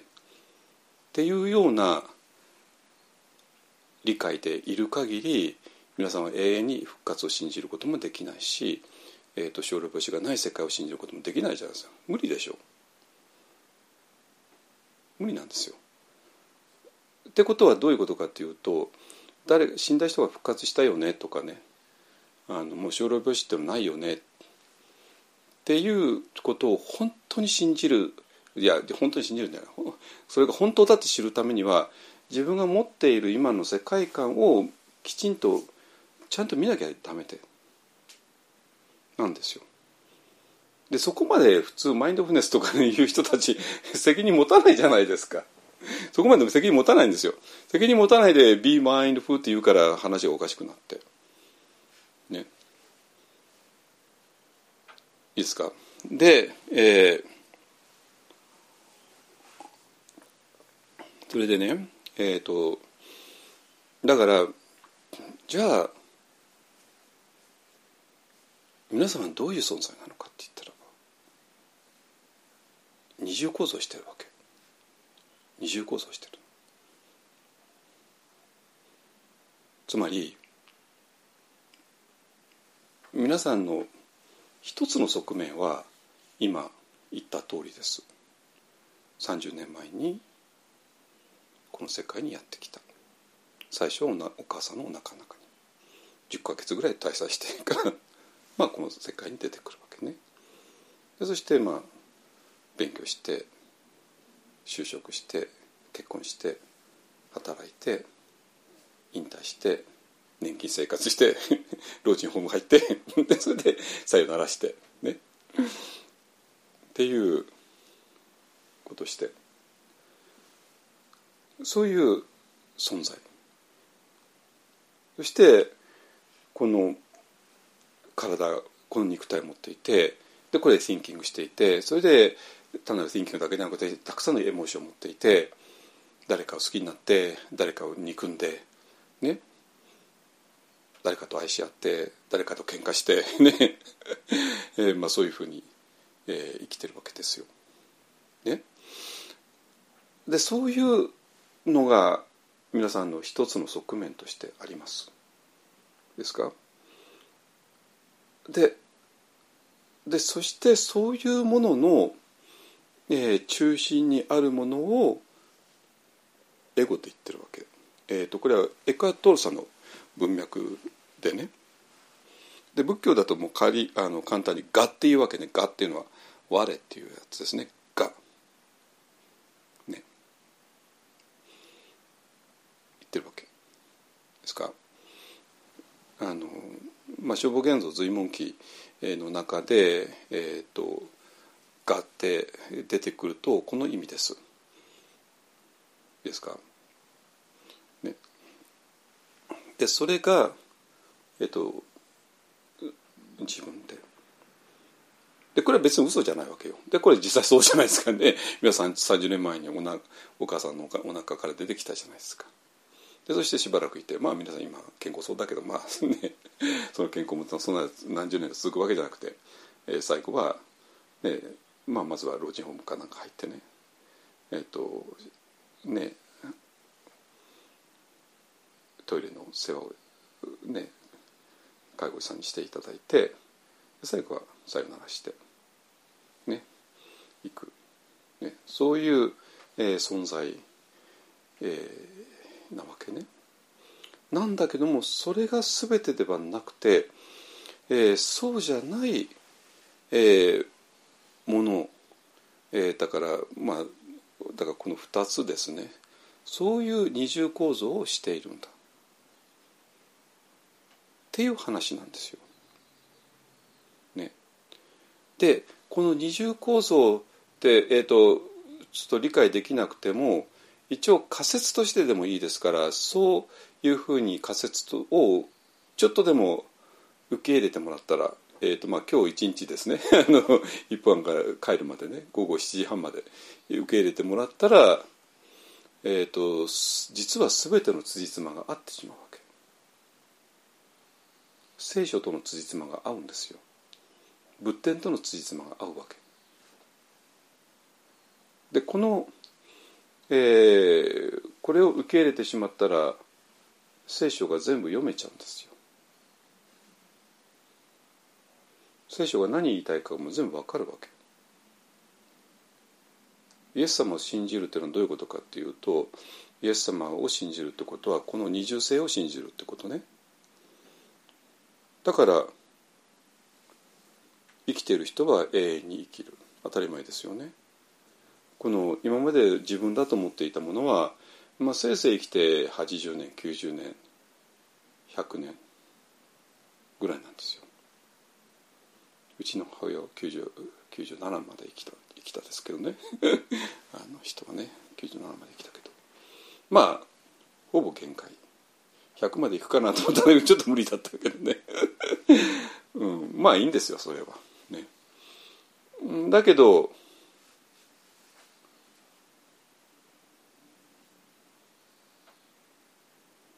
もう一つの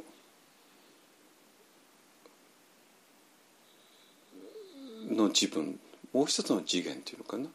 があってでそこは小老病死がもうすでにないわけ。小老病死するのはこの肉体なんですよ。私はこれこの肉体。自分だと思ってる。これねこれはこれどうしてだってこんなもんこんな肉体がいつまで持つわけないじゃないですか。ねもうねだんだんだんだんとね10代20代頭元気いっぱいでしょうけどもだんだんだんと、ね、40506070になってくるとあんまり元気じゃなくなってきちゃって動かなくなっちゃって。ね。ね。あのでこんなこんな肉体にどうせ限限界あるに決まってるじゃないですか。ね。あのだけどもそうではない、えー、ものとして、えーと、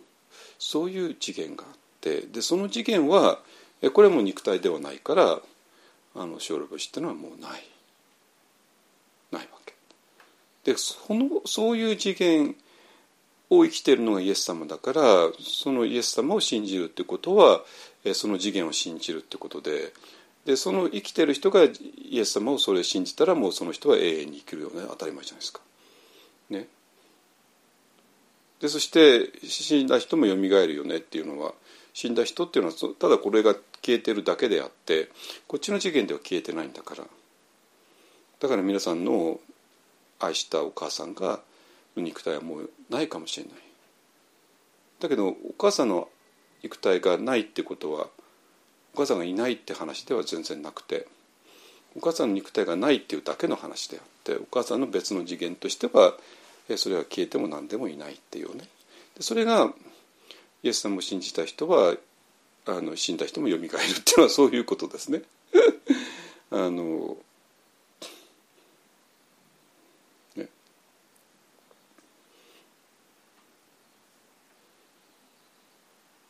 でまあ仏教だともちろんそうで。で仏教がもう散々生老病死とか脅かして仏教でなんか暗い宗教だなっていういやそうじゃないんですよ。それはだから私らが自分だと思っているのはどうせ生老病死の波に流されて流されてどっか行っちゃうわけね。あの。でそうなんだけどそれがあなたの全てじゃないよってことを言うために言ってるわけなんです。そういうことね。あなたを絶望させるためにああんたもやがては死ぬんだよってね。そんなそんなただ絶望じゃないですかね、だからそんそんなことだってわざわざあのあなたを絶望させるために言ってるんですかってそうじゃないわけ、そうじゃなくてあなたが自分だと思ってるのは確かにそうかもしれないけども実はあなたはそれだけの存在じゃないんだよってことを仏教は伝えてるわけなんですよ。ですか？えーと、これが大前提です。この大前提が分かんない限り、えーと、仏教の本質もキリスト教の本質も、えー、理解できるわけないじゃないですか。ね。でせいぜいまあ道徳的なことをね理解できるぐらいで肝心要のね亡くなった人が蘇るとか勝利星っていうのはない世界があるとかそういう仏教とか基礎教の本質的なことは理解できるわけないわけ。ね、でもこれが分かれば完全に理解できる。ね、ででその上で、えーと、ちょっとまたうつうつの うつに戻らなきゃいけないんだけど、えとでその今まで言ってきたような人間というのは二重構造をしていてだけど今までは一重構造で皆さんはえっ、ー、とえっ、ー、とえ、ー、と今までは一重構造なわけね。で仏教とかキリスト教を一生懸命やると二重構造っていうのが見えてくるんだけども、えーと、二重構造が見えない前の、えー、前一重構造だった時に自分だと思っていたもの、えーとそれがエゴなんですよ。わかります？えっ、ー、と少なくともエクアさんのエゴとか、えー、道元禅師が言われる「我」っていうのはもうそういう意味です。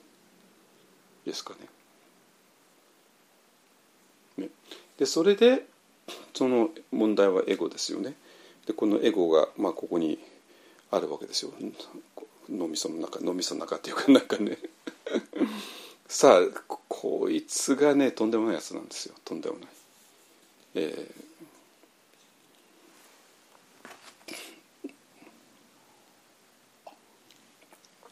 どうとんでもないか。えっと、こういう時にねあのこういう精神科医の先生たちが言うことで非常に役に立つわけね。あのなぜかというとこの人たちは毎日そういう患者さんというかに出会って患者さんの悩みを聞いてるわけですよ。聞いて聞くと、ね、A さんと B さんと C さん、ね、それが男だったり女だったり、えー、若かったり年取ったりいろいろなわけですよ。でそしてそれぞれの、まあ、家庭環境ってあるじゃないですか。ね、家庭環境あるわけ。だからでそれいろんなそれの職場も違うわけですよ。学生さんもいればいろんな職業の人もいる。もう点々バラバラなわけね。で点々バラバラな人が一旦、えーと、そういう心療内科とかねそういうところに来て話すことはそれはもちろん点々バラバラな話なんだけれどもそれはそうですよね。話なんだけども驚くほど同じなんですよ。驚くほど同じ。でその驚くほど同じなのが視野が視野狭窄だとか心が硬いとかえー、後ろ見とか後ろ向きとかねほぼこういう、えー、共通なものを全部選び出せるわけですね。どうして？でそれがエゴの働きですね。えー、つまりえっと、人間と二重構造だったでしょ？だけど二重構造であることを知らずに今までの、えー、理解のままにこれ自分がこうだよねと思ったらここ,、えー、ここずっとそしたらその時私はここに浮かんでくる thinking っていうものをもうそれしか判断材料ないわけ。わかります？そしてこの thinking が言うことが皆さんにとっての全てなんですよ。ねなわけで他人が言うことっていうのは命令されるの嫌じゃないですかだからそこをなんかパワーで持って、えー、聞かせるわけね。独裁者だったら俺の言うこと聞かないと殺すぞとかね、まあ、あらゆることを使ってね。だけども今はそうじゃなくてもう他人じゃないんですよ。プーチンでもなければ何でもなくて皆さん自分の声声なんですよ。これは信じちゃいますよね。ねえ。自分がこうなんかグーって言うじゃないですか。それ自分の声でそして自分で考えたように思えちゃうから。これ別にプーチンさんに命令されたわけじゃなくて自分が考えたことだからあのそれは信じちゃうわけ。わかりますねでそのえっ、ー、と皆さんをずっと結局24時間ずっとおしゃべりしてるでしょ？心の中でねまあもちろんあの、えーと、私は自由に話せる時と、まあ、自由に話せない時ね一日ありますよ。ね、あのだけども心の中のおしゃべりはずっとやってますよねだって普通は聞こえないから。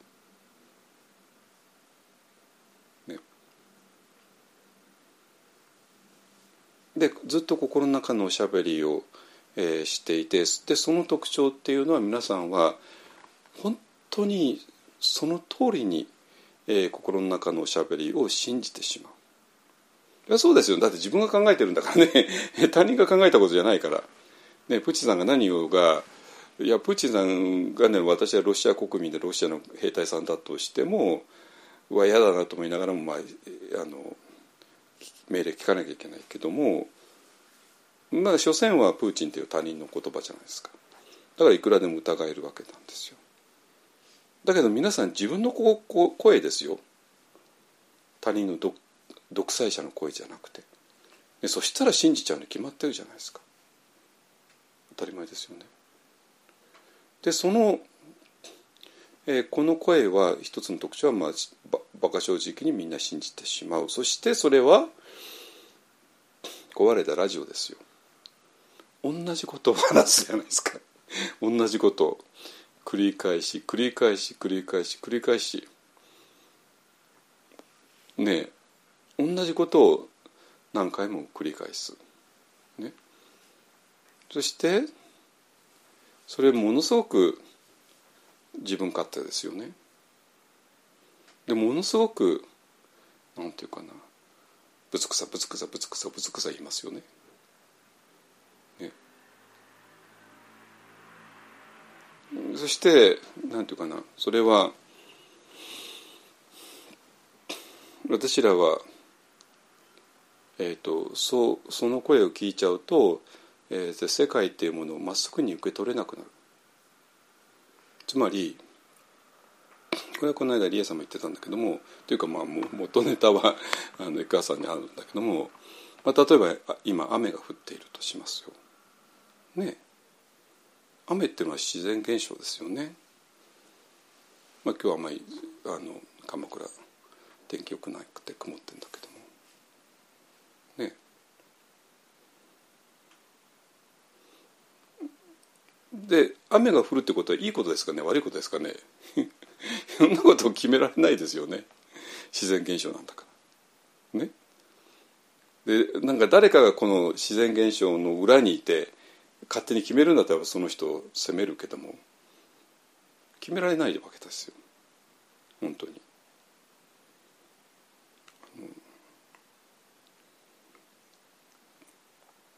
だからでそして天気っていうのはものすごく綺麗な天気の日もあるし嵐の日もあるしもう憂鬱になるような天気の日もあるし、ね、で雨が降る日もあるし朝から雨が降る時もあるし。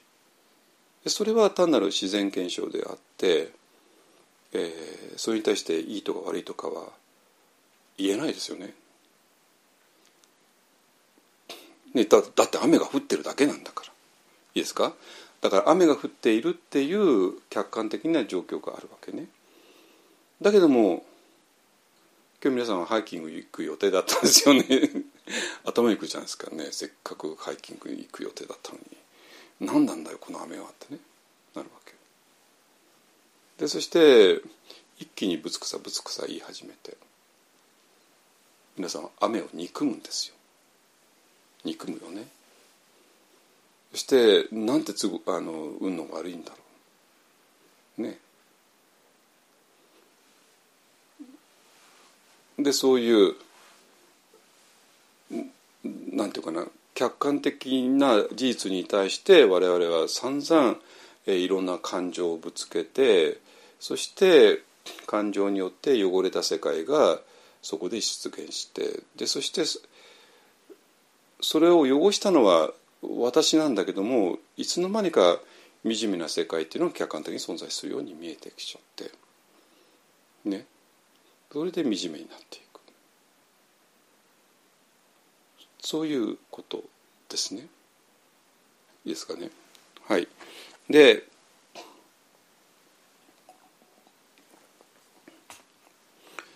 えっ、と視野が狭いと、えー、そういう精神科医の人たちが言う。散々その患者さんたちの話を聞いた後でね。どういうことか分かりますかね。だから精神科医の人はその人じゃないからちょっと状況が客観的に見えるわけですよ。ね、でその目の前の患者さんが言うのはねえーとまあ、状況が例えばこうだとして。精神科医の人はこれ全体が見えてるわけじゃないですか。まあ他人は所詮は他人事だからね 見えるわけですよね。だから目の前の患者さんにとってはもうこの一つの側面しか見えない。で患者さんはこれ全体について話すんじゃなくてこのわずかな、えー、局面。それはまあ存在するけれども非常に狭い全体からすれば。ですね。だからえっ、ー、ともう私らは自然現象である雨が降るっていうところから、えー、この嫌な雨だとかねクソったれの雨だとかっていうふうに切り取るわけね。勝手に切り取るわけですね。でそしてものすごく狭い、えー、視野から、えー、もう今日は嫌な一日で朝から雨が降っていたってね。変じゃないですか。嫌な一日ってじゃあ嫌な一日って客観的に存在するかしてないですよそんなものは。ね、ただそこにあるのは雨が降っているっていう自然現象があるだけで。で中にはああ雨が降って嬉しいっていうね。いうお百姓さんも当然いるだろうし昨日は種まいたばっかりでとかねあこの雨はなんか心が落ち着いていいよねって思う思う人もいるだろうしだから自然現象である雨に対して嫌な雨だよねっていうふうに切り取ったのはあなたの心だよねっていう。だけどその人にとってもそれが全てだからもう変えられない。でそれを精神科医の人が話を聞くとなんでこの人はこんな狭い視野が狭いのって話になります。ね、ですか。でそうするとなんていうかな、えー、心っていうのは硬くなる硬くなるっていうのはどういうことかっていうともう同じ、えー、話を繰り返す同じ見方をえー、繰り返すだけで目の前の雨が降っている世界を、えー、柔軟に見ることがもうできなくなるですかね。でそして、えー、心が非常に硬くなってしまう。でそうすると,、えーと非常にえーと、ネガティブなエモーションだけが湧いてきて、えー、非常に後ろ向きになってしまうわけですね。だからそのそこまで行っちゃった人に視野視野を広くしろよとか前向きになれよとか心を柔軟に持てよっていうのは無茶なんですよ。ね、じゃあどうしたらいいの？たら、えー、このもうここってあれこれいじることは無理で、えー、もうその最初に戻って、えー、っと二重構造っていうところまで戻らなきゃ無理であなたっていうのは、えー、っとそういう、えー、自分だと思っているものが全てではなくてそうではない、えー、何かがもう一つあるんだよっていうねことですね。でこのもう一つのところをどうやって、えー、実感するかだけででその実感するための方法が、えーと、瞑想なわけなの。ね、でまあ今はちょっと瞑想の細かいことを言う時じゃないし時間もないからもう大雑把にしか言わないけれども、えー、その、えー、なんていうかな。この今言ったねあ雨でわーってわーって考えてる考えてる考えてる考えてる考えてるとまあこの中に私は閉じ込められる。閉じ込められて同じことを繰り返し繰り返し繰り返し言う。心は硬くなる後ろ向きになる。えー、視野は狭くなる、ね、でそうすると、まあ、そこに、まあ、牢獄みたいなものが出来上がって牢獄から出られなくなるっていうことですね。ね。じゃあどうしたらいいの？でそこに唯一方法があってそれが「えー、体を感じるってことなんですよ。体を感じる。つまり今皆さんの注意は完全にこの頭の中に集中しちゃってるわけね。そして集中しちゃってさらにどんどんどんどん膨れ上がっていくわけ。ですか？そしてさらに牢屋に入っていくわけ。さらに視野が狭くなって心が硬くなって 後ろ向きになっていくわけ。どうだってこの世界はものすごく暗いんだから。ね、なんだけど皆さんはそのこの thinking が全てではなくて体を持ってるわけ。体を持ってるわけ。でその時体を完全に忘れちゃってるんですよ。体を感じることがもうできなくなっちゃってるわけ。で体を感じるってね私はまあ教えてるんだけども体を感じてくださいで何何ですかそれってねまあなるわけ。ね。でまあ体を感じるとは一体何かについてこれちょっとまた別に話さなきゃいけないんだけども、えーと、体を感じるっていうことによって私らはこの牢や牢獄から出ることができる。でもすぐ分かると思うけども牢獄でから出ら出ない限り体を感じることはできないよねっていうもうちょっと絶望的な話になってくるんだけどもあのもうこれだけです。ですか？だから、えーと、まず皆さんがやんなきゃいけないのは人間っていうのはそういうふうな二重構造になってるよね二重構造であることが分かったら、えーと、この世界の宗教が全部分かっちゃうよねって話ですね。えー、でってことは今まで自分だと思っていたものではない何かがあるんだよねっていうことですね。ででその自分だと思っていたものではない何かのとこに行くためには、えーと、この自分だと思っていたこの頭のうわーっておしゃべりとおしゃべりが作っているこの一つの、まあ、映画とかあのさっきの、えーと、エクアさんの高ではナラティブっていうね、まあ、ナラティブって今散々ロシアとウクライナとの間で皆さん使ってますけどね。あの、まあ、物語っていうことですね、えー、の中でから出ていく、ね。えー、出ていくにはまずは体を感じることで。体を感じることでこの物語ナラティブから出ていけるよねっていうことですね。でそこから、えーといよいよ我々はえーと、自分っていうのは二重構造になっていて、えー、今までのこのエゴのうわーっていうところから出ていける。ね、うんでえっ、ー、とねコロナが一応ウイルスとウイルスによる感染っていうステージはもう、まあ、終わりつつあって、え、これからはこの2年間の非常に不自然な生活の結果として、え、心がやられてしまうコロナうつっていうものですね、え、コロナうつになる人が今かなり多くなってきている。でだけども、えーと、今言った構造さえ分かれば、えーと、この私らうつにはこの この牢獄に閉じ込められたうつになります。これは当然なるんですよ。あの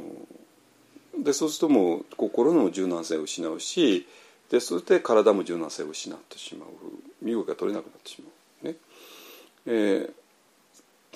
でそこを抜けるために私らはまずは体を感じるっていうところから、えー、やる。ね、でこのメカニズムを理解して実際に、えー、このメカニズムに引っかからない、ねえー、ことまで、えーと、仏教は面倒見ますので、えーと、今これからねあのコロナうつ大量に出ると思います。あの出て当たり前です、ね、だから今のままだったらかなりやばいです。やばいんだけども、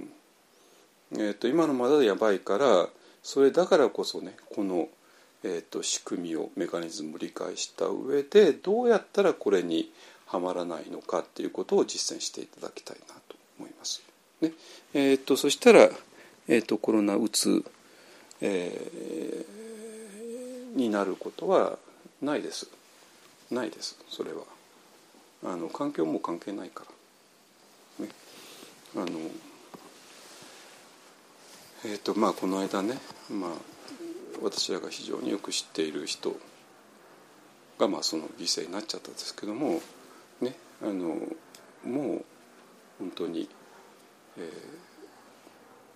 ちょっと私はね真剣にここで考えなきゃいけないんではないかなと思います。ね、はいえーと、だから今日はコロナを打つと,、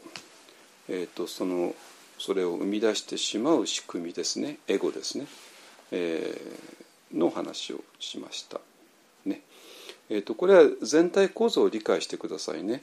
あの全体構造を理解した上でじゃあどうしたらいいのかっていうことをあの踏み込んでいきたいと思います。ねえ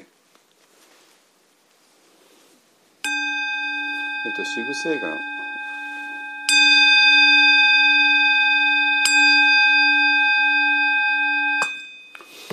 主上無変性願道煩悩無人性願断訪問無料性願学。仏道無常性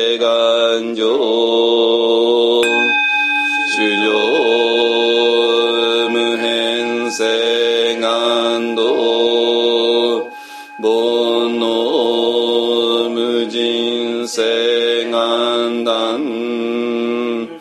訪問無料世願学。仏道無常世